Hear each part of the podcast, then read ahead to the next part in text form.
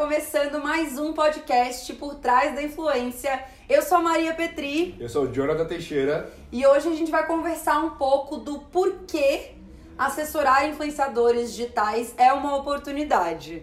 Muitas pessoas me perguntam no meu Instagram como que eu começo, como que eu faço para começar, tô com medo de começar, é, por que eu devo começar? Começar é sempre um tema, né? Eu acho que a assessoria de influenciadores, acho não, né? A assessoria de influenciadores é algo muito novo e as pessoas têm curiosidade de saber. E por isso vamos compartilhar, vou compartilhar um pouquinho da minha história com vocês é. para explicar. Ótimo, eu ia te falar isso, exatamente isso. Acho que pra gente começar, ia dar, dar essa sugestão, né? Sim. Antes da gente começar a dar, a dar dicas para as pessoas para começar, tu contar um pouquinho da tua história, né? Total. Como tu começou, como tu decidiu começar, da onde que surgiu essa, essa vontade, essa ideia. Então, gente, por que, que eu acho importante, né, uh, falar um pouco da minha história? Porque a minha história, uh, eu também comecei em algum lugar. E as pessoas têm curiosidade de saber como que as pessoas começam. Todo mundo teve que começar do zero. Eu também tive que começar do zero. Então, para vocês entenderem como que eu descobri isso, para vocês entenderem como que eu me desenvolvi nesse mercado, para vocês entenderem o quanto isso pode ser uma oportunidade, eu vou compartilhar um pouquinho da minha história com vocês. Mas antes, é, eu tenho um recadinho para dar que é muito, muito, muito importante.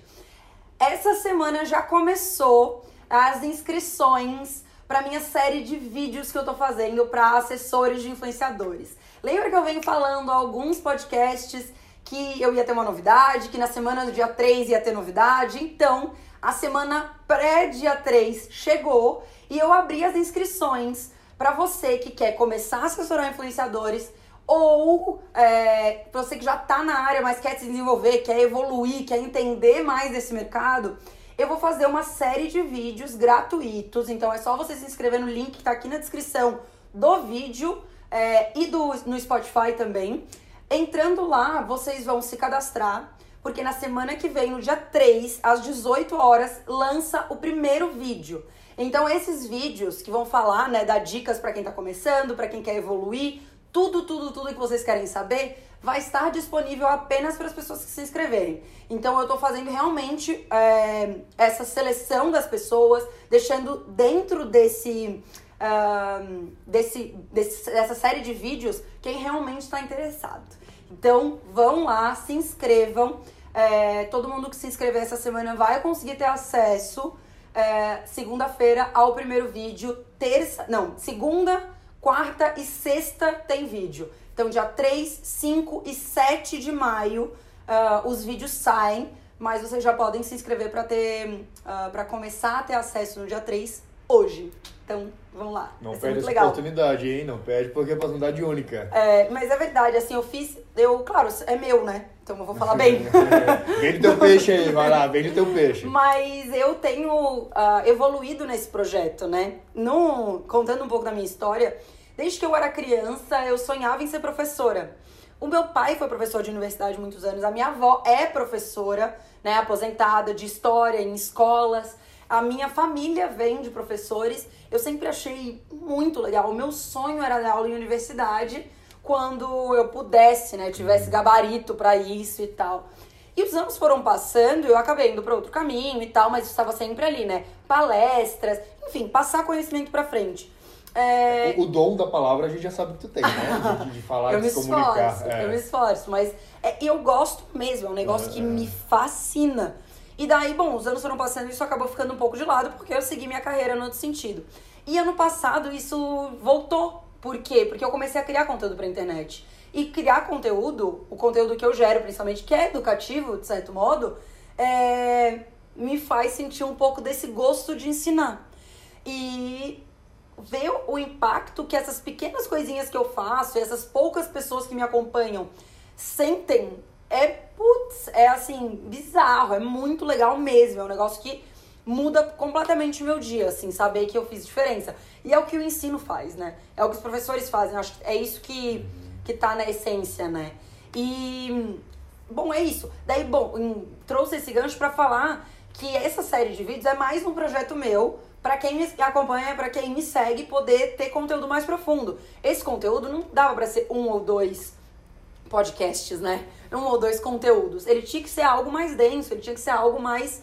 É, elaborado mesmo para eu conseguir passar, passar todas as informações. Porque é isso. Então, é um passo a passo para quem quer começar, gente. E para quem quer evoluir. Por quê? Eu vou indicar para as pessoas como elas procurarem influenciadores para assessorar, qual o melhor método, como encontrar potencial nos influenciadores. Então, quem já está no mercado também vai procurar outros influenciadores para assessorar. Então, você vai começar, depois dessas, desses vídeos, você vai começar a procurar influenciadores para assessorar com muito mais qualidade, mesmo que você já esteja, e abordar a marca também. Também vou falar sobre isso. Como abordar a marca, qual é a melhor forma, como, enfim, todo esse universo que a gente sabe que é super difícil, né, de fazer prospecção de marcas. E então, quem já está na área também vai conseguir evoluir, quem não tá vai conseguir aprender. Então, acho que vai ser super legal. Tô muito animada. Fazer um puxado aí. É... Queria te perguntar qual que é o segredo de ser empresária, fazer podcast, né, ter a tua vida pessoal, é... enfim, fazer um milhão de coisas, conseguir fazer tudo ao mesmo tempo e tudo muito bem feito. Qual é o segredo para as pessoas que estão vendo? É o meu tá... time. O segredo é um bom time. Hum. Gente, ninguém faz nada sozinho. É verdade, não é melação, até parece, mas é verdade. Eu acho que. Eu tenho certeza que se eu não tivesse vocês, se eu não tivesse um excelente time, eu nunca conseguiria fazer tudo. Porque é, eu prezo muito pelo meu bem-estar. Eu trabalho com o que eu trabalho hoje pelo bem-estar. Por quê? Poderia ter escolhido um caminho que talvez fosse mais fácil, direito. Na minha família, o direito talvez fosse mais fácil. Quem disse que alguém vai ser bem sucedido fazendo comunicação, fazendo é, mídia eletrônica, que ninguém sabe o que é hoje em dia? Quem disse que alguém ia ser bem sucedido assim? Ninguém dizia. Mas eu uh, embarquei. E só que eu embarquei porque eu sabia que eu ia gostar. Pra vocês saberem, mídia eletrônica é o nome do nosso curso, né? O curso que a gente é formado. Que a gente formou. É comunicação social com ênfase em mídia eletrônica. Exatamente. Então, só pra, né, pra ficar bem é, explicadinho. É, exato. E já virou um papo de boteco aqui o podcast. Mas, é, que era o que eu tava dizendo. Não adiantava ir pelo caminho mais difícil se fosse para ser infeliz. Se fosse para ser infeliz e ganhar dinheiro, eu ia para outro caminho. Eu vim para esse caminho para ser feliz. E eu só sou feliz podendo ter minha vida, podendo ter tempo para mim, podendo ter tempo para minha casa, para o meu namorado, para os meus amigos, para Agora família. não tanto, né? Porque agora está em pandemia, então usa esse tempo fica um pouco mais restrito. Infelizmente é. não, mas eu consigo, eu consigo ter tempo para tudo. Por quê? Um, a gente tem que, quando a gente empreende, a gente tem que trazer pessoas boas, pessoas melhores do que a gente, para próximo da gente, que é o que eu tento fazer sempre. É, e administrar bem o tempo, sabe? Acho que a gente tem que saber o que Planejar, é essencial. Né? Deixar tudo bem planejado, né? É, e tem que saber o que é essencial pra gente. Tipo, cara, é essencial pra mim fazer o podcast. É essencial. Então eu vou fazer. Não adianta a gente querer fazer tudo de tudo. Faz pouco, né? É bastante. Mas faz pouco e faz bem. Então hoje eu sou, né, eu tenho uma empresa, eu sou assessora, eu cuido do dia a dia da empresa, faço a gestão da empresa, faço podcast, crio conteúdo para as redes sociais, faço stories, faço feed, faço tudo isso, mas eu faço isso nos, tem, nos horários que eu determinei para isso, com planejamento e na, na melhor qualidade que dá, naquela quantidade. Também não vou querer abraçar o mundo, sabe? Mas eu acho que é isso. É engraçado tu perguntar isso, porque eu sempre fui uma pessoa de fazer tudo, né? Abraçar o mundo, querer fazer, nananã. Hoje eu faço, mas eu faço com qualidade. É, é isso que eu ia te dizer. Porque até, tem, tem até uma, um meme que saiu agora, né? Agora na quarentena, que, que é tipo, ah, eu faço um milhão de coisas e como é que eu consigo fazer tudo não fazendo nada direito, fazendo tudo mal feito, Sim, né? É, é um verdade. meme que saiu. Mas eu, eu, assim, não é querer puxar saco, nem, nem porque a gente tá aqui, nem nada, mas eu vejo que faz tudo que tu faz, faz muito bem feito, sabe? Obrigada. Tu não faz nada jogado. Mas eu, eu queria é saber é se existe um segredo, assim, pra isso mesmo. Claro que não existe segredo, né? Vai muito do perfil da pessoa, enfim. Sim. Mas só pra dar como dica pras pessoas mesmo que querem, que às vezes não dão conta de fazer todas as demandas que tem, sabe? Cara, eu juro que eu acho que o meu maior segredo são vocês. Porque eu confio em todo mundo que trabalha comigo. Todo mundo, todo mundo. Todo mundo que tá comigo faz um trabalho muito bem feito. E eu não sou, eu deixei de ser, né, centralizadora. Eu sei que o Jonathan é bom numa coisa, eu sei que a Bia é bom na outra, eu sei que a Rafa é bom na outra, eu sei que a Mari é boa na outra, eu vou deixar as pessoas fazerem o que elas são boas. Não vou ficar metendo bedelho ou dizendo sim ou não só porque eu sou a chefe. Não é isso. Vocês decidem, né? Vocês são as melhores pessoas que eu poderia ter em cada um dos setores que vocês estão. E vocês que mandam, tá ligado? Uhum. Eu tô ali fazendo a gestão do restante, mas acho que a gente não, não pode ter, querer ter o controle de tudo, uhum. sabe? Uhum. Acho que isso é uma coisa uhum. interessante. Uhum. Mas agora, voltando. É, voltando ao assunto. É, mas é legal, assim. Acho que isso é uma dica boa para quem quer assessorar. A gente precisa ser empreendedor, a gente precisa ter essa uhum. visão. E a gente precisa saber o momento. Eu conversei muito uma mentoria que eu dei há umas duas semanas atrás. A gente precisa saber o momento de trazer pessoas para ajudar.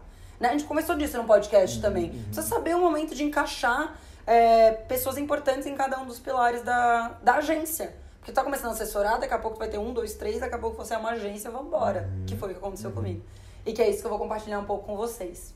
Beleza? Vamos lá. É, vou falar um pouquinho da, da minha história. O Jonathan conhece. O Jonathan, só pra quem não sabe, o Jonathan é meu amigo há mais de 10 anos. Então, é, est- estivemos juntos na faculdade, não na mesma fase, mas no mesmo período, nos mesmos anos ali. É, e me formei em comunicação social com ênfase em mídia eletrônica. Mídia eletrônica não significa nada. Eu gosto de dizer isso porque as pessoas acham, ah, mas nossa, tem que ser formado em mídias digitais. Não tinha nada de mídias digitais. O que que tinha?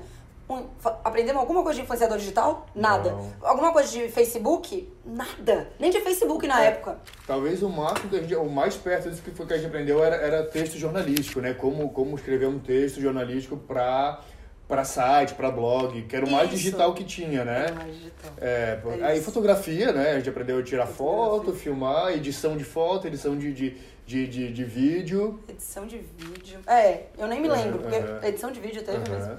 É isso, a gente. Era um, foi um bom curso, também não tô falando aqui nada demais, mas Uhum. assim, realmente não. Não, não na, minha, na minha época teve. Eu não sei se na tua. Ela, ela é mais, não é de uma turma mais nova. Não sei se na tua época teve, mas na minha Talvez, teve. é. Mas o que eu digo é que o envelope do curso no geral não me preparou pra isso que a gente vive hoje. Era esse, esse mérito que, a gente, que eu queria chegar. Mas beleza, eu comecei a trabalhar no- na filiada da Globo do Sul, muito novinha, meu primeiro estágio foi lá, então eu comecei trabalhando muito lá, é, era muito legal. Tipo, eu fi- fiz muitas conquistas bacanas, cresci super, estagiária, enfim, fui crescendo e os anos foram passando. E chegou um determinado momento, eu fui morar pra fora, voltei, mas chegou um determinado momento que eu simplesmente não encaixava mais lá. É, é muito doido isso, porque eu realmente não encaixava. Eu não sentia que eu, eu não me sentia pertencida, eu não sentia que eu ia conseguir chegar longe, eu não conseguia confiar naquilo que eu trabalhava. É, para vocês entenderem, eu trabalhava no, no grupo RBS, né? Que é o grupo que é afiliada da Globo no sul do Brasil, na época. É, e eu vendi, por exemplo, eu trabalhava ao lado do comercial, né? Que eu trabalhava no marketing, ao lado do comercial que vendia meia página de jornal por 50 mil reais. O Jonathan trabalhou na RBS Jornal também. impresso, no caso, né? Não jornal digital. É, jornal impresso. É. E eu pensava, cara, velho, que 50 mil reais numa meia página de jornal impresso.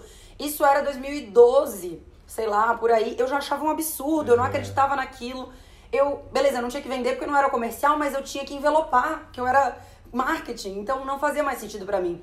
Ah, era uma empresa excelente, a maior empresa de comunicação do sul do Brasil, super currículo e tal, mas não, não me enchia mais os olhos. Era uma coisa que não fazia sentido pra Não mim. eu não- acreditava mais, não conseguia mais vender o peixe, né? Mas Exato. comprar o peixe que tu vendia, na verdade, Exato. né? Aham. E não tem graça trabalhar com o que a gente não acredita. Aham. Essa que é a verdade. Não tem a menor graça a gente olhar pra aquilo, trabalhar, trabalhar, trabalhar e saber. Tu tá convencendo um cliente a fazer uma coisa que tu não botaria o teu dinheiro. Eu não botaria 50 mil naquilo ali. Nunca, sabe? E eu, né, é engraçado que as coisas mudaram e quando eu indico um influenciador pra um cliente nosso na The Coaches Planejamento, cara, se eu fosse aquela marca, eu contrataria exatamente aquele, sabe? Então é diferente, né? Mas voltando. Quando eu ah, percebi isso, eu tava num. Eu tenho até um plot twist, assim, né? Não sei se você sabe disso, mas foi um plot twist mesmo. Eu trabalhava no marketing e, consequentemente, eu fazia produção de eventos também, né? E a gente, o meu, o meu marketing fazia, então vendia um pacote, página de jornal, televisão, rádio, tudo, e vendia evento também. Então a gente trouxe isso, eu e a Vero. Inclusive, Vero, um beijo, não sei se você me assiste, mas no Stories a Vero tá lá. A, a Vero, eu e a Vero, a gente, beleza, vendia todo esse pacote, a gente tinha que entregar tudo isso, e o evento, e a gente tinha que produzir o evento também. E a gente vendeu, a gente criou um feirão de imóveis para várias construtoras. Então a gente criou esse feirão, Shopping Guatemi de Florianópolis, rooftop do. no topo do shopping, a gente fechou tudo, fez um feirão de imóveis, alto verão em Florianópolis, vai bombar, porque Foi dia da chuva? foi. Já É o plot twist. é. E, e daí, beleza, vai bombar. Verão, primeira semana de janeiro, ou segunda, cidade lotada. No verão sempre dá aquela bomba de chuva final do dia, e todo mundo pro shopping. Uhum. Vai bombar o nosso feirão. Estratégia e tal. Inclusive a Vero chegou a dizer, não vamos fazer no, né, no topo do shopping, que é perigoso, não vamos fazer, não vamos fazer. O diretor falou, vamos fazer. A gente, como éramos meras mortais, obedecemos. Uhum. E daí, bom, resumindo, che- chegou um determinado dia que teve uma tempestade, uma tempestade, caía árvores por Florianópolis. Nada fora do normal, né? Florianópolis, isso, isso aí não é. E, ah, pra quem não sabe, a gente é de Florianópolis, né? Por isso que a gente tá falando isso. E daí começou a desmoronar, Jonathan, o feirão de imóveis. Desmoronar literalmente, porque a gente tinha fechado com as laterais do estacionamento do topo com malha. A gente sempre fazia isso: malha e cabo de aço. Então, em uma máquina, cabo de aço hiper estendido. Assim, malha né? esticadona que fica Uhum. dura, Uhum, né? Aquela uhum. malha. E assim, era malha, tapume e malha, pra ficar mais bonito. Uhum. Então, o tapume pra dar firmeza, a gente sabia que ia ventar. A gente já tinha feito várias vezes esse fechamento, funcionava. Uhum. Começou a chover. E assim, a gente teve que levar gerador próprio, um monte de fiação, tudo. Começou a desmoronar as Hum. laterais. E entrava água por baixo. E os quiosques de cada um eram aqueles quiosques com aquelas maquetes caríssimas. De milhares de reais da construtora que inaugurar o, o prédio. E começou a entrar de baixo, começou a dar curto-circuito. Começou... E assim, foi o caos na Terra. E, cara, beleza, a gente sabia, a gente tinha avisado, a culpa não era nossa, a gente fez o nosso máximo, tava tudo certo. É, mas sempre dá aquela aflição, né? Tá, É eu tava responsabilidade. É. Não, e o pior é que nesse, esse era o último dia do feirão. Nesse horário, eu estava, era um domingo, eu estava almoçando com meu pai. Eu não tinha tempo de ir almoçar com meu pai no domingo. E chegou uma outra diretora lá e viu que não tinha ninguém da coordenação. Hum. Tava só as meninas que a gente contratou. A gente contratou um time de coordenação que tava lá. Eu saí só pra almoçar. E ela chegou e tava tudo desmoronando e eu não tava, porque eu não podia nem almoçar no domingo. E ela me ligou gritando. E eu não conseguia sair do lugar, porque tinha acabado de cair uma árvore, um carro na minha frente. Juro por Deus, gente, parece mentira. Era o meu carro, outro carro, uma árvore. E eu não conseguia, eu tinha um mini carro, eu consegui manobrar, dar a volta, larguei a minha irmã no meio da rua, com guarda-chuva, ela foi andando até a casa do Alexandre, que é meu namorado, porque a nossa casa era muito longe, ela teve que ficar na casa do Alexandre, porque eu não podia levar ela em casa. Ela na chuva, caindo árvore. Então, assim, foi o caos. Eu pensei, eu não vou mais viver isso. Eu não preciso mais viver essa pressão, é, porque todo mundo me xingava, porque como se a culpa fosse minha, um monte de anunciante caro e tal. E assim, as pessoas não tinham a menor noção. Beleza, no fim deu tudo certo. é, a gente. É ainda por algo que você não acredita ainda, né? Exatamente. E ainda é o puxado de tudo é quando dá sofrer tudo que sofre, passar por tudo que passa, por uma coisa que você não acredita, que você não tá. E quando a gente tá vivendo uma coisa e tá se ferrando por algo que a gente bancou, é uma coisa. Agora a gente tá se ferrando por causa de outro bancar. Outro falou, eu falei pra não fazer, sabe? A gente achava que não era uma boa. O outro falou pra fazer. E quem que se fode Uhum. é o, sabe? Uhum. E era essa coisa de empresa que eu não queria mais. Uhum. Esse dia foi foda pra mim. Porque eu tava, fiquei desesperada, assim, eu nunca passei. Já passei por muito BO, gente. Muito, muito, muito. Mas nesse dia, assim, parecia que a minha vida ia acabar. Quem trabalha com eventos, na verdade, sempre tem um BO, né? Sempre. Sempre tem. Exatamente. E daí, beleza. Isso tudo aconteceu, eu pensei, acabou. Não vou mais viver isso, eu vou embora, eu preciso abrir minha empresa, eu quero liberdade, eu quero fazer uma coisa que eu acredito. Eu não vejo mais perspectiva em, é, em fazer isso, né? Viver aquela realidade. Isso foi em janeiro de 2016. Em janeiro de 2016, eu encontrei a Tata, Tata Staniek, que vocês devem conhecer. A gente já se conhecia de outras, de outras coisas da vida. Ela era a única influenciadora que eu conhecia, na verdade, né? Não tinha nenhum relacionamento com influenciadores, a não ser um amigo nosso que tinha começado a criar conteúdo, né? De news, o Marcelo. Tinha começado a criar conteúdo, tava com alguns seguidores também e tal. Ela era amiga da minha prima, ela nos apresentou há alguns anos. Eu decidi encontrar com ela, eh, propus uma reunião, ela estava em Florianópolis. Todo mundo tá em Florianópolis em janeiro, uhum. graças a Deus. Na época, né? Hoje em dia o pessoal já nem vai mais tanto, os famosos, assim, os artistas. É, assim, mas Floripa também- já teve mais no auge, assim. Mas, né? mas ainda, ainda é legal isso de Uhum. Floripa, né? De, de poder estar lá. E daí, beleza, marquei uma reunião com ela no Outback, eu até lembro. E propus, fiz uma proposta pra ela de começar a ajudar ela a criar o canal dela no YouTube. Porque ela tinha o nosso canal, que elas tinham acabado de começar, mas era um canal do grupo de amigas. E ela criou um canal dela, ela não tava com assessoria, ela precisava de alguém pra assessorar. Daí eu falei, então vou mudar pra São Paulo e vamos embora. E daí eu fiz isso. E eu peguei aquela oportunidade que era a Tatá. é, a Tatá, na época, não tinha nenhum inscrito no canal, ela tinha zero, né? A gente começou do zero, então foi muito legal. E daí eu peguei minha mochilinha, vim pra São Paulo, eu tive, tinha que entregar alguns projetos, então eu me mudei em maio de 2016 pra cá, pra abrir a agência. Dia 20 de maio de 2016 foi quando a, a The Cultures foi fundada no papel. Então daqui a pouquinho faz cinco anos. Tem que comemorar. É. De algum jeito, a gente tem que comemorar. É mesmo, verdade. mesmo à distância, É verdade. tem que E mandar daí- um bolinho aí pra cada um pra sua casa e a gente cantar parabéns juntos. Exatamente. E daí, cara, eu comecei, eu vim pra cá e eu batalhei, eu fiz relacionamento, eu conheci gente. Pra cá que eu digo, eu mudei pra São Paulo, né? A Tata morava aqui Eu comecei com ela, depois eu comecei, daí, depois entrou a Thaís Damaso, que é do Rio, mas daqui de São Paulo eu consegui assessorar também ela. influenciadora, né? Também De influenciadora, carioca, mas daqui eu assessorava Ah, ela, sim, consegui ajudar ela daqui também, então isso, isso também não era uma questão, assim. Decidi vir pra São Paulo porque eu consegui, eu gostaria de gravar com a Tata fisicamente. Eu cuidava do canal dela e eu achava que essa proximidade nossa ia fazer com que a gente crescesse mais. Então decidi me mudar. Conseguiria fazer a distância, se eu não fosse fazer a produção do canal, conseguiria também, daria. Em algum momento na época, já pensava em, em crescer? Em Sim. abrir outras agências e, tipo, tu vir pra São Paulo pra abrir possibilidade de conhecer outras pessoas? Já Com tinha essa, certeza. essa visão já maior, macro? Ou, ou realmente foi só pra ter, aí, ó, eu jogando aqui, né, sendo... É mais, é, foi- foi mais pra, pra... Vai ter mais a proximidade com ela ou já pensando em, em, tipo, crescer Cara, com certeza crescer, sabe? É que eu sabia que ela era minha porta de entrada, eu queria fazer ela crescer. Eu vim assim, quero fazer muito ela crescer, quero fazer ela bombar. Uhum. Porque eu ela sabia- crescendo vai abrir oportunidade pra fazer outras pessoas me Eu procurarem sabia que o crescimento. no meu trabalho. é, eu sabia que o crescimento dela ia ser o meu crescimento, né? Tanto que eu fiquei com a Thaís Damaso e com a Tatá por acho que oito meses, por aí, só com as duas. A gente tava, tra- trabalhava muito, eu tinha duas sócias, né? Eu, duas sócias é, e duas influenciadoras. Então nós éramos três para duas assessoradas. Então era realmente muita dedicação para elas, muita, muita, full time, assim. E é por isso que eu também dou sempre essa dica de começar com poucos e de dar atenção, de entender, de fazer acontecer ali com ele. E o Jonathan sabe tão bem quanto eu isso tudo que aconteceu na minha vida e foi assim uma loucura, né? Eu vim pra cá em um ano, daí oito meses eu fiquei só com as duas, em um ano eu já tinha ah, um ano, um ano e meio por aí, já tinha Júlio Cossielo, Igão, Rafa Uckman, ah, gente, eu até esqueci das pessoas.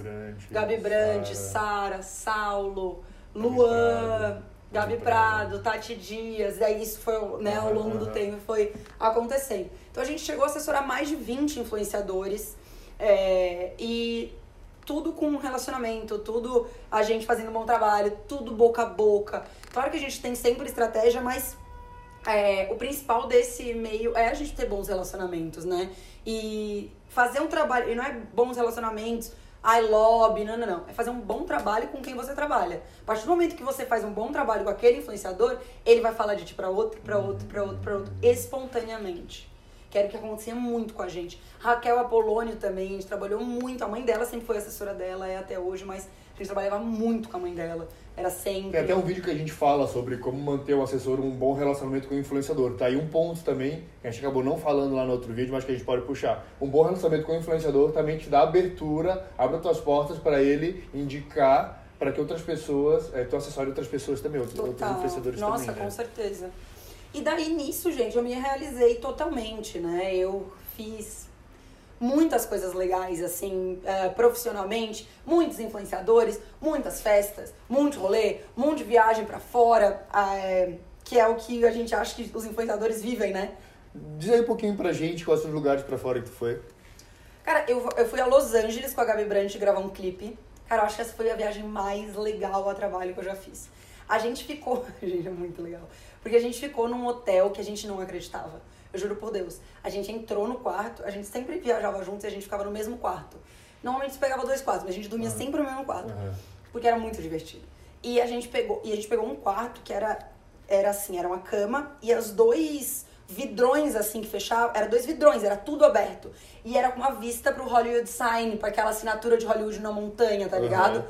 Quando a gente entrou e a gente olhou aquilo e falou: "O quê?" A gente Aonde nós chegamos, não, né? a Olha gente só. gritava, a gente botou um É. rap, pulava na cama, porque a Uhum. Gabi é muito divertida, a gente É. viveu um monte de coisa legal. E a gente olhava e falava assim, não é possível. Shakira já tinha ficado hospedada nesse hotel. Era tipo assim, um hotel muito top. Realmente, a, a Sony que nos levou, né? Uhum. Então a Sony hospedava os artistas lá. E ela era estrela do clipe, ela hospedou o artista lá, que era ela. Uhum. Só que a gente falava, não é possível, sabe? Então, foi muito espetacular mesmo essa viagem. E daí a gente só parava carrão também, os carros a gente não sabe nem o nome na frente. Uhum. Desciam umas pessoas que a gente achava que era todo mundo famoso, porque era todo mundo muito estiloso. Uhum. Mas a gente tava no meio de Hollywood, que é o bairro, da, depois de Beverly Hills, junto com Beverly Hills, eu não sei, o bairro mais badalado de Los Angeles, tá ligado? A gente tava na melhor quadra ah, de Hollywood, então foi muito, muito legal. E a gente foi gravar o clipe numa casa, numa mansão, em, em Malibu, que é uma praia que fica na região metropolitana de Los Angeles. Cara, em cima de uma montanha, uma vista inacreditável. Então essa viagem foi animal. E outra viagem animal que eu fiz foi pra Madrid com a Tata e com o Júlio Cosselo. Tata Staniek e Júlio Cosselo. E, que a gente foi pela Netflix. Puta, isso foi demais. A gente foi gravar, eles contrataram vários influenciadores do mundo inteiro. E a gente foi gravar o trailer de Elite.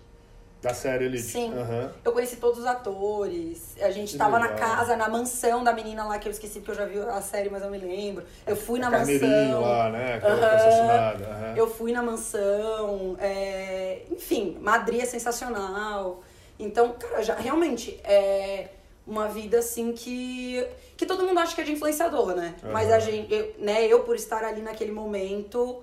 E todos os assessores que conseguem assessorar uma galera bem legal vive, né? Foi, foi sensacional. Juro, foram as coisas mais especiais que eu já vi na minha vida. E falando, contando tudo isso, é, porque é uma oportunidade. E assim, querendo ou não, mesmo devido às proporções, né? é, claro, eu assessorei ah, os maiores influenciadores do Brasil, mas devido às proporções, por exemplo, quando tu assessora um influenciador de uma região, da cidade, da cidade interior, você também vive experiências Sim, naquele sim, universo. sim. Come nos melhores restaurantes, vai nas melhores festas, conhece os melhores lugares. Isso é muito legal. E pra mim é o melhor dos dois mundos, porque vive uma vida de muito legal, assim, com muitas experiências fodas, mas sem fama, né? Por trás das câmeras. Então eu acho que isso é um ponto, assim. É, viver por trás das câmeras é bem, bem bom. Porque Aham. tu não tem o ônus, né? De ser exposto, não tem o ônus de ser julgado, não tem o ônus de ser cancelado. É muito, muito doido isso, assim, essa vida. Eu ia te perguntar uma coisa, mas eu não sei se, se vale a gente conversar agora, não sei se é assunto para esse. Sobre influência, sobre assessores que também que são meio que. eh, vão meio que na, na, na coisa de ser influenciador também, tem muito seguidor, que vão meio que na cola, assim, sabe? O que tu acha sobre isso? Cara, Não tem eu- nada a ver com o assunto que Sim. a gente tá falando, mas só pra. O que, é, o que eu acho é que a gente nunca pode começar a assessorar influenciadores com o objetivo de virar influenciador. Porque daí eu acho isso antiético. Porque você passa a usá-lo para o seu próprio bem, que é ganhar seguidores. Você tem que fazer ele ganhar dinheiro, você vai ganhar dinheiro junto. Então eu não acho interessante. Acaba acontecendo, os assessores acabam tendo bastante seguidor e tal, isso beleza. Só que você ir para assessoria de influenciador com o intuito de, eu não acho ético. O intuito lá é você fazer dinheiro, você viver tudo isso. Não tem problema você querer viver, entendeu? Pode, que- pode querer viver, mas não ficar famoso às custas, entendeu? Porque isso é ficar famoso às custas. Eu ir pra Madrid fazer um, um bastidor de Netflix é mérito meu também. Eu consegui a campanha, eu fechei, eu fiz os trâmites. Eu li 50 páginas em inglês de um contrato, sabe? Porra, é mérito meu também, né? Então, É, realmente... então não foi pra se divertir, foi pra trabalhar. Exatamente. Pra acompanhar, né? E, Tanto em Madrid, consequentemente- é, foi pra trabalhar, não foi uma diversão, não foi pra lá pra ir pra balada nem nada. Exatamente. Então, eu acho isso. Eu acho que, que não tem problema ficar, né, ganhar seguidor e compartilhar um pouco do que tu vive como assessor na rede social e tal. Mas agora fazer isso com a intenção, eu não sei se é um. Eu não acho que é o melhor caminho, sabe? Eu não, não indico, assim. É, mas. Bom, daí voltando É, lá do começo. é, né, falando. e voltando do começo, foi, beleza, eu vim pra, né, pra, pra São Paulo pra isso. Em 2018, o Jonathan começou a trabalhar comigo, dois anos e meio depois, né, que da, da empresa. E, não, 2018 não, 2019. Isso. E ah, eu decidi trocar um pouco o perfil, acho que já contei pra vocês. A gente hoje trabalha assessorando influenciadores digitais e trabalha muito com marcas, então a gente faz planejamento de influencer marketing. Isso é interessante falar pra vocês, porque quando a gente entra nesse mundo de influenciadores digitais, quando a gente começa a assessorar, o mundo se expande, tá ligado? É muita possibilidade, muita coisa legal. Então, é, você acaba podendo escolher. Então, eu escolhi estrategicamente para minha empresa, por oportunidades que eu tava vendo, ter esse braço de planejamento de influencer marketing, porque tinha muitas marcas que recorriam a nós para escolher um time para representar aquela marca.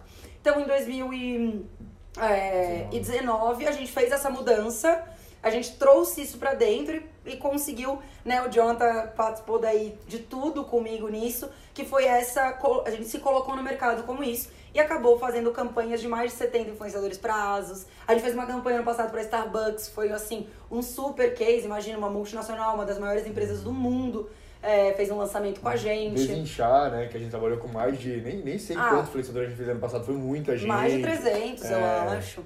Todos os meses, muitos. Uhum. É, própria cultura inglesa, a gente fez coisa, é uma das maiores Nossa. escolas de inglês do Brasil. O lançamento É, de vinho em lata que a gente fez agora. Que é da do som, Ambev, da é. Ambev. que é muito legal. A gente faz algum, fez algumas coisas pra Ambev já ao longo do tempo, então a gente acaba tendo esses dois lados, né? Uhum. E o que eu acho super interessante para conseguir agregar, inclusive quando eu ensino para vocês, eu consigo trazer muita coisa, coisa do ponto de vista das marcas. Então eu, eu tenho esses dois lados, né? Eu, eu sou e fui assessora durante muitos anos. Eu criei muito conteúdo para rede social para influenciador. Então eu compartilhei com vocês no podcast passado que eu não, que a gente não faz mais criação de conteúdo, mas no passado eu fiz muito. Então eu sei exatamente como é, tá ali. E eu sei também como é ser marca, como é contratar o influenciador e saber é, quando é uma- um cliente bom, quando é um conteúdo bem feito, um público que dá resultado, um público que não dá resultado, um assessor que é bom de lidar, um assessor que não é bom. Então eu consigo ver todos os lados da moeda para que o influenciador, para que o assessor seja um assessor completo, né? Ele tem que ser bom com o influenciador, ele tem que ser bom com conteúdo, ele tem que ser bom com marca. Mais um motivo pra vocês assistirem os vídeos Ah, né, que é. vão ser lançados aí na próxima semana. Tá aí, ó. A mulher Se sabe de inscreve. tudo, conhece de tudo, então não tem como perder esses vídeos que você não sabe semana eu que amo, de eu própria. Mas se inscrevam, o link tá na descrição. pra não perder o...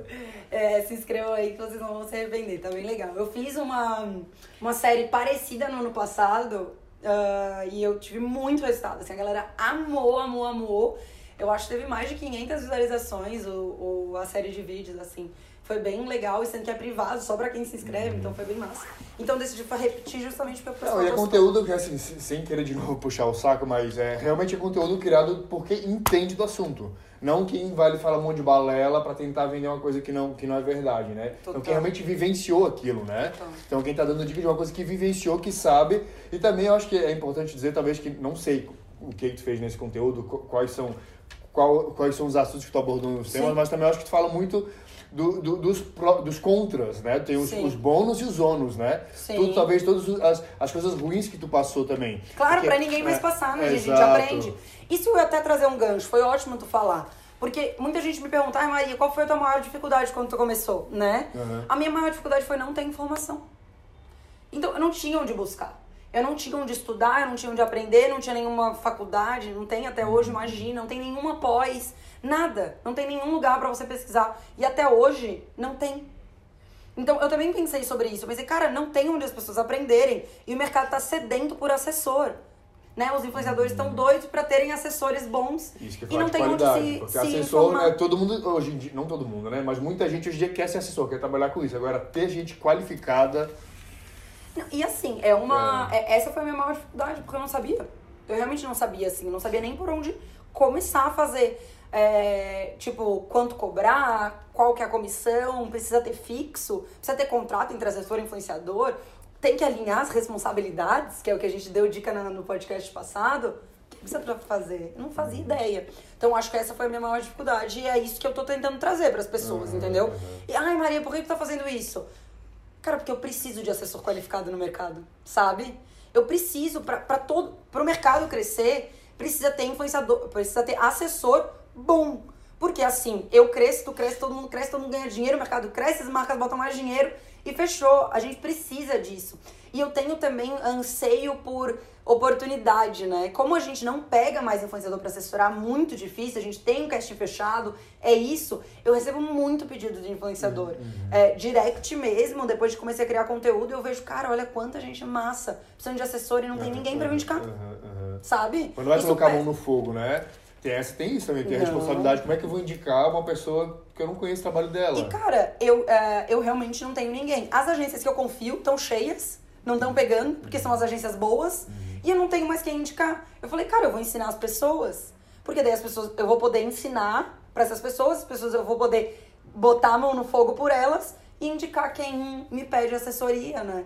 Então é por isso, assim, né? E porque não tinha informação, cara. Quando eu comecei, realmente não tinha por onde eu ir. Não, eu não sabia pra onde continuar, sabe?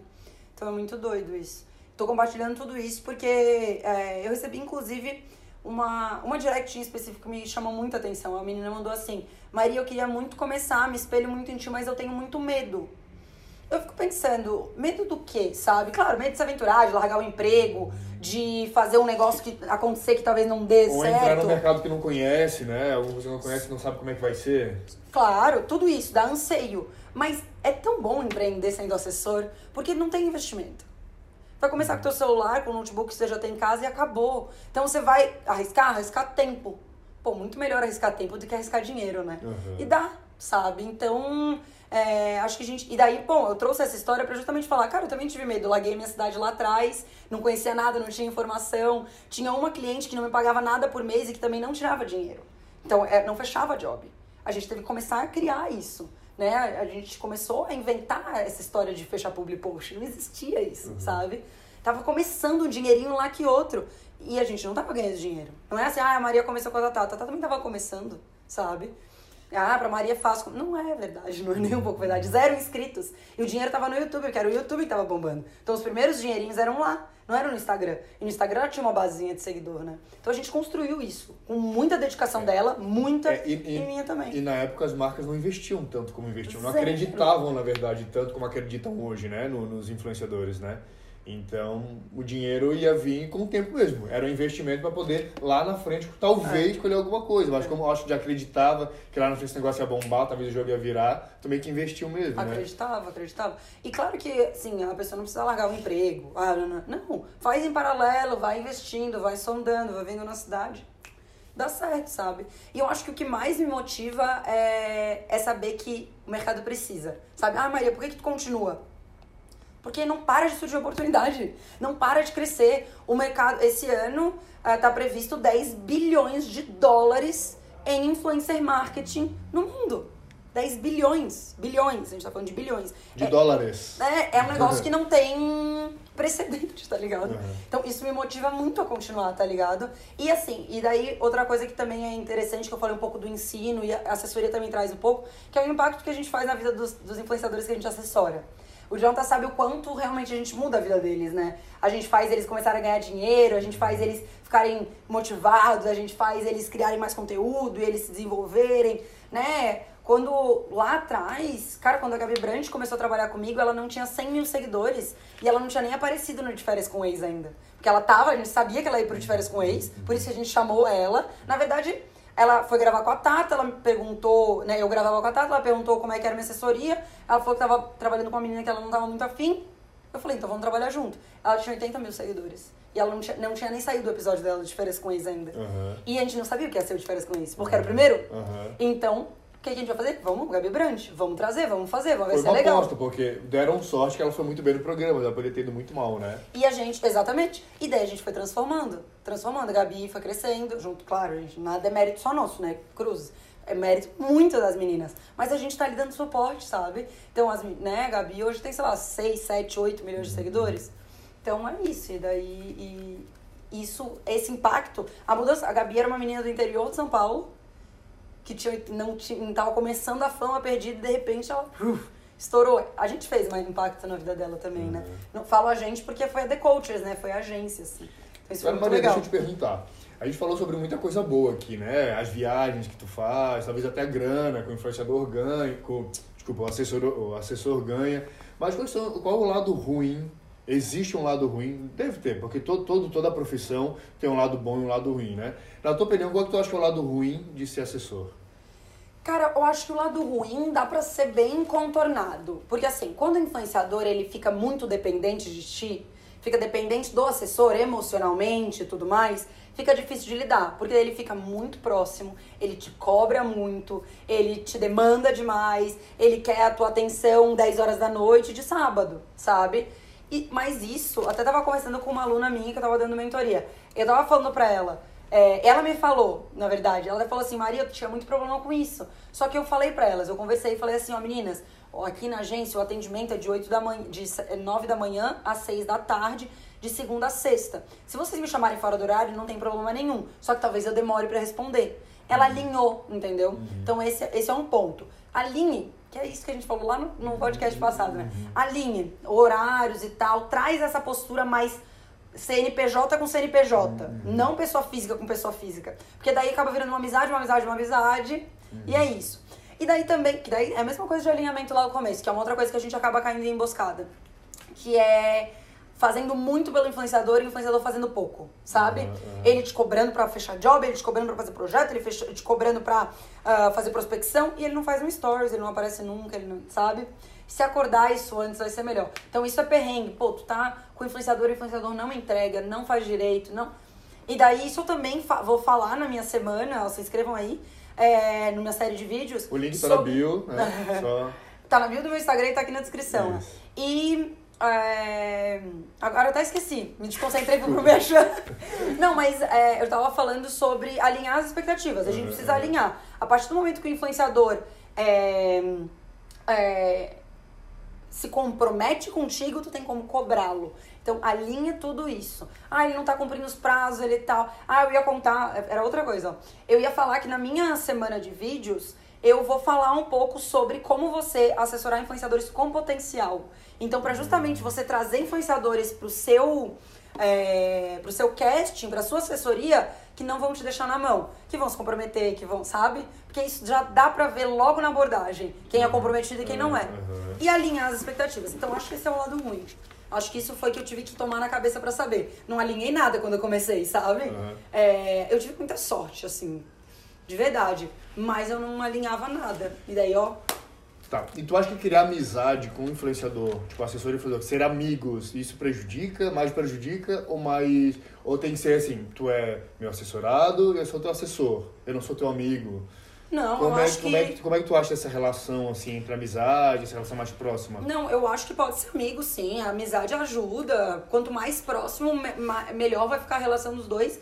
E mais o influenciador pode indicar para outros influenciadores e tal. É só realmente uh, saber dividir. Então, conversar. Ó, oh, aqui eu estou como seu assessor. Neste ambiente eu estou como seu amigo. Então, alinha isso. Veste a carapuça de assessor. Lá no começo veste... já, né? Já deixa isso lá, lá no começo, quando Exatamente. for fechado ali o, o acordo entre Exatamente. os dois. Exatamente. Principalmente se já for começar a assessorar um amigo. Entendeu? Porque o que acontece, que é mais difícil, é quando começa a assessorar um influenciador e ele vira teu amigo. E daí, ao longo do processo, você vai começando a colocar esses inputs. Ó, eu tô indo nessa festa contigo, eu tô indo nesse rolezinho contigo, mas é como tua amiga, não é como tua assessora, sabe? Uhum. A linha, só. É, é o que eu sempre falo, gente. O combinado não sai caro. Uhum. É, tendo isso tudo alinhado, vai dar certo com certeza. Então acho que esse é o ponto. Pode ser amigo sim, sabe? E o que eu queria trazer para vocês, é, que eu separei para falar especificamente, é, são alguns dados sobre o mercado de influenciadores, que eu achei muito legal para passar. Eu até queria compartilhar com o Jonathan para saber. Foi uma pesquisa, Jonathan, que o YouPix fez uhum. numa realidade de 100 marcas, uh, que eu achei bem legal de a gente compartilhar com eles. Então, beleza. Por que, que eu acho tão legal trabalhar com influenciadores? Eu acho legal porque é uma baita oportunidade, é um universo super legal e tal. Mas também porque é próspero né? Então eu queria trazer esses dados para as pessoas saberem o quão, o quão realmente, estatisticamente é próspero. Porque não adianta, ah, a Maria tá ganhando dinheiro. Ah, a Maria tá ganhando dinheiro. Uhum. Beleza. Mas é, é um negócio que as, as marcas vão botar dinheiro. Um primeiro dado é 71% das empresas consideram o marketing de influência importante na estratégia de comunicação. Então, bem mais que a metade uhum. já tem certeza que o marketing de influência é importante para a estratégia de comunicação. Então, assim, ah, mas as marcas ainda estão em dúvida em trabalhar com influenciador. Não estão. 71% das marcas já tem certeza. Uhum. Então, muita gente fala isso. Ah, mas eu moro no interior, nananana. Tá chegando lá. Se aqui, se em São Paulo, se nas maiores cidades elas já é uma realidade. Inspiram, na verdade, né? Vai chegar. Uhum, uhum. E quanto ah, antes os assessores do interior, das cidades menores chegarem, melhor. Porque eles vão pegar a tendência que nem eu peguei lá em 2016 e, com, e cresci com o mercado pessoas vão conseguir é, crescer. E no caso das marcas do interior, pegam influenciadores do pró da própria região ali, né? Dali vale mesmo. super a pena. Vale super a pena pegar influenciadores regionais. Outro dado que eu trouxe pra gente. 83% das empresas consideram que, com a pandemia, o marketing de influência se tornou mais estratégico para a empresa. Achei esse dado muito legal. 83%. Ou seja, a gente conseguiu, apesar de tudo que a gente está vivendo, Foi colher, maré, né? colher bons frutos. Uhum. Isso é muito louco para mim. É muito um sentido para mim de que eu tô fazendo a coisa certa, entendeu? Fala, beleza, eu tô no caminho certo. Se um monte de gente faliu, eu cresci. Então, claro, não é, meu Deus. Então, é, o ideal seria que todo mundo tivesse crescido. Uhum. Mas se eu posso traçar algo estratégico para minha empresa, para o meu negócio, é isso. Estamos crescendo, né? Ah, eu, eu acho que bem legal. Pra frente, eu acho que vai cada vez mais crescer, porque a pandemia é, vai trazer muita, muita mudança para o nosso mercado digital, né? Muita coisa que, que até, até eu, trabalhei em home office, tudo as empresas estão fazendo, né? Mas a, a, a marcas muitas vezes estão fechando as portas, estão tendo mais lucro com as portas fechadas e vendendo digital do que te, mantendo ali uma, um aluguel de uma sala, mantendo os funcionários. Então, eu acho que realmente está mudando a chavinha. E né? é isso, é aprendizado. Não é que, ah, viveu a pandemia, acabou, voltou à vida normal. Não, porque a gente acabou aprendendo coisas com a pandemia que a gente vai levar pra frente. Uhum. Que é isso que tu falou. A partir do momento que o, as marcas viraram mais a chave pro influencer marketing, elas não vão abandonar esse conhecimento de que dá certo lá atrás e vão. Não, não tem a menor chance, né? Trouxe mais um dado. 71% pretendem aumentar o investimento no marketing de influência em 2021. Então já aumentaram em 2020 por causa da pandemia. Então, se esse ano já era 10 bilhões.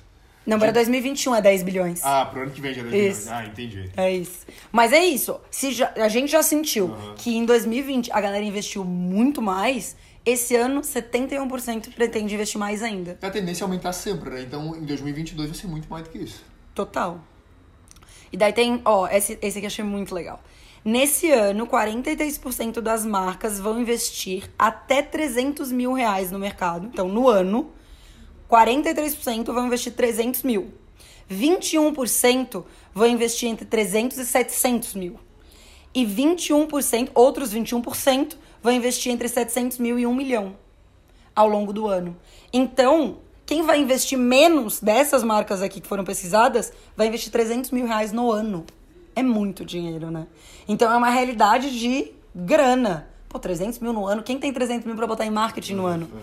S- As empresas estão conseguindo e estão priorizando, né? E estão querendo colocar no marketing de É, na influência. verdade, elas estão, eu acho que muitas dessas empresas que têm muito dinheiro, elas estão realocando, na verdade, o investimento, né? Tirando de, de mídias tradicionais, como TV e rádio, e jogando pra internet, né? Então Total. talvez já era um dinheiro que elas já tinham reservado pra marketing. Só estão realmente realocando elas jogando pra Tipo, marketing tipo o que eu fiz assim na minha carreira. Eu realoquei, saí dos veículos tradicionais. De jornal impresso e foi pro influenciador. então, É, exatamente. tava no meio de comunicação. A comunicação foi igual ali, né? Só, só mudou o veículo mesmo. Total, exatamente. E o último é 94% das empresas disseram que realizam ações remuneradas com influenciadores digitais.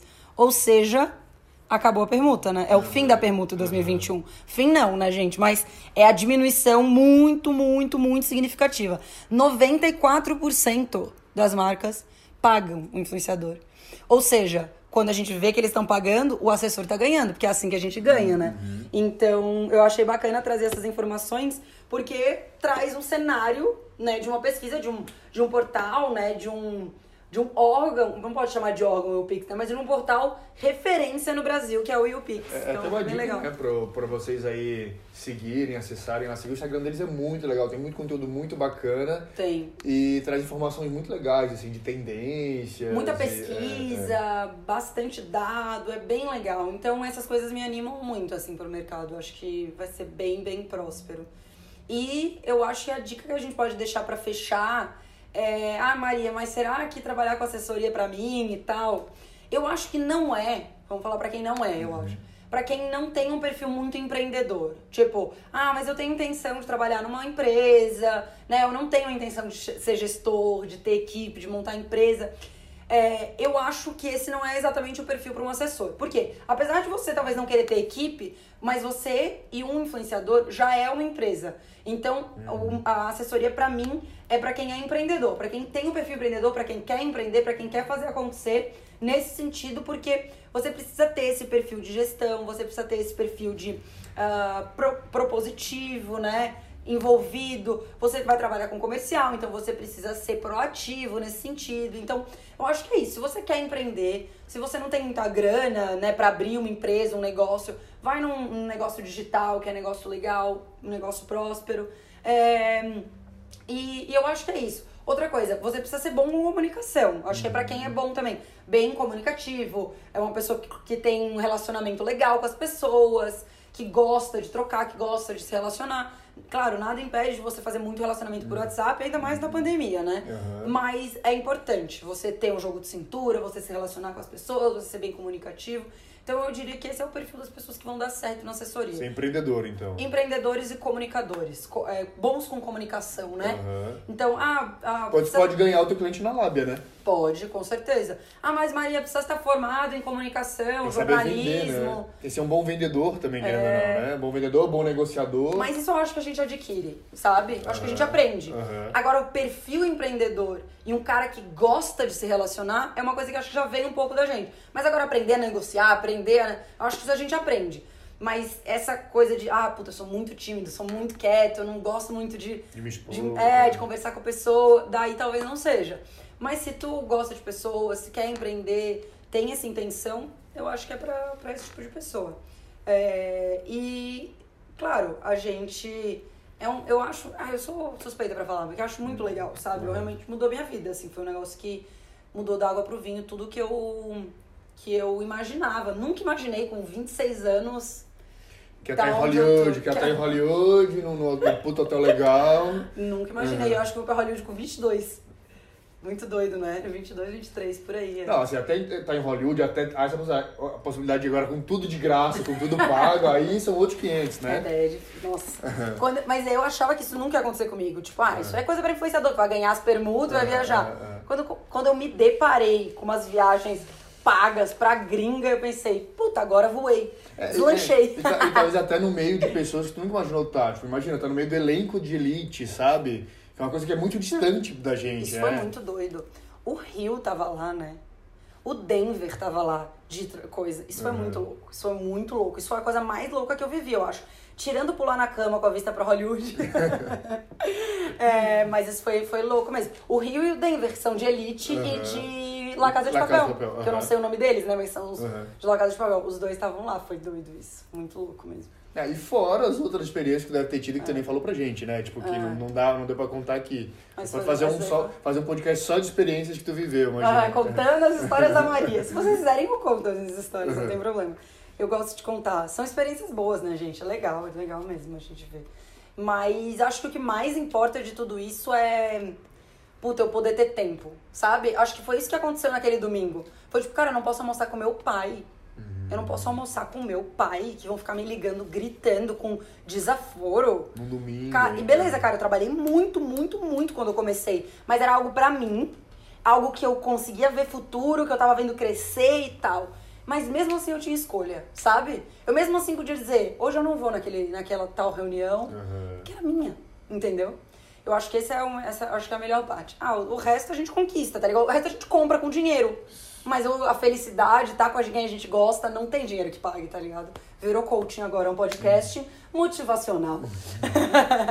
mas então tá, esse podcast ficou gigante, mas eu adorei contar minhas histórias pra vocês, poderia ficar aqui a noite inteira e, e é isso aí. É legal a gente saber, né? Porque a gente que, que te acompanha, que sabe, né? Que te acompanha no dia a dia, não, não, às vezes não sabe como é que foi lá no começo e acha que tudo é mil maravilhas mesmo, né? Sim. Não sabe que às vezes tem uns perrenguinhos que passa É, e, e como foi lá o começo mesmo, né? total. Total. É isso aí, É isso, gente. Vamos fechar? Vamos fechar. Obrigada por terem assistido até aqui, quem assistiu, Tchau, quem tchau. ouviu. Valeu, tchau, tchau. Até a próxima.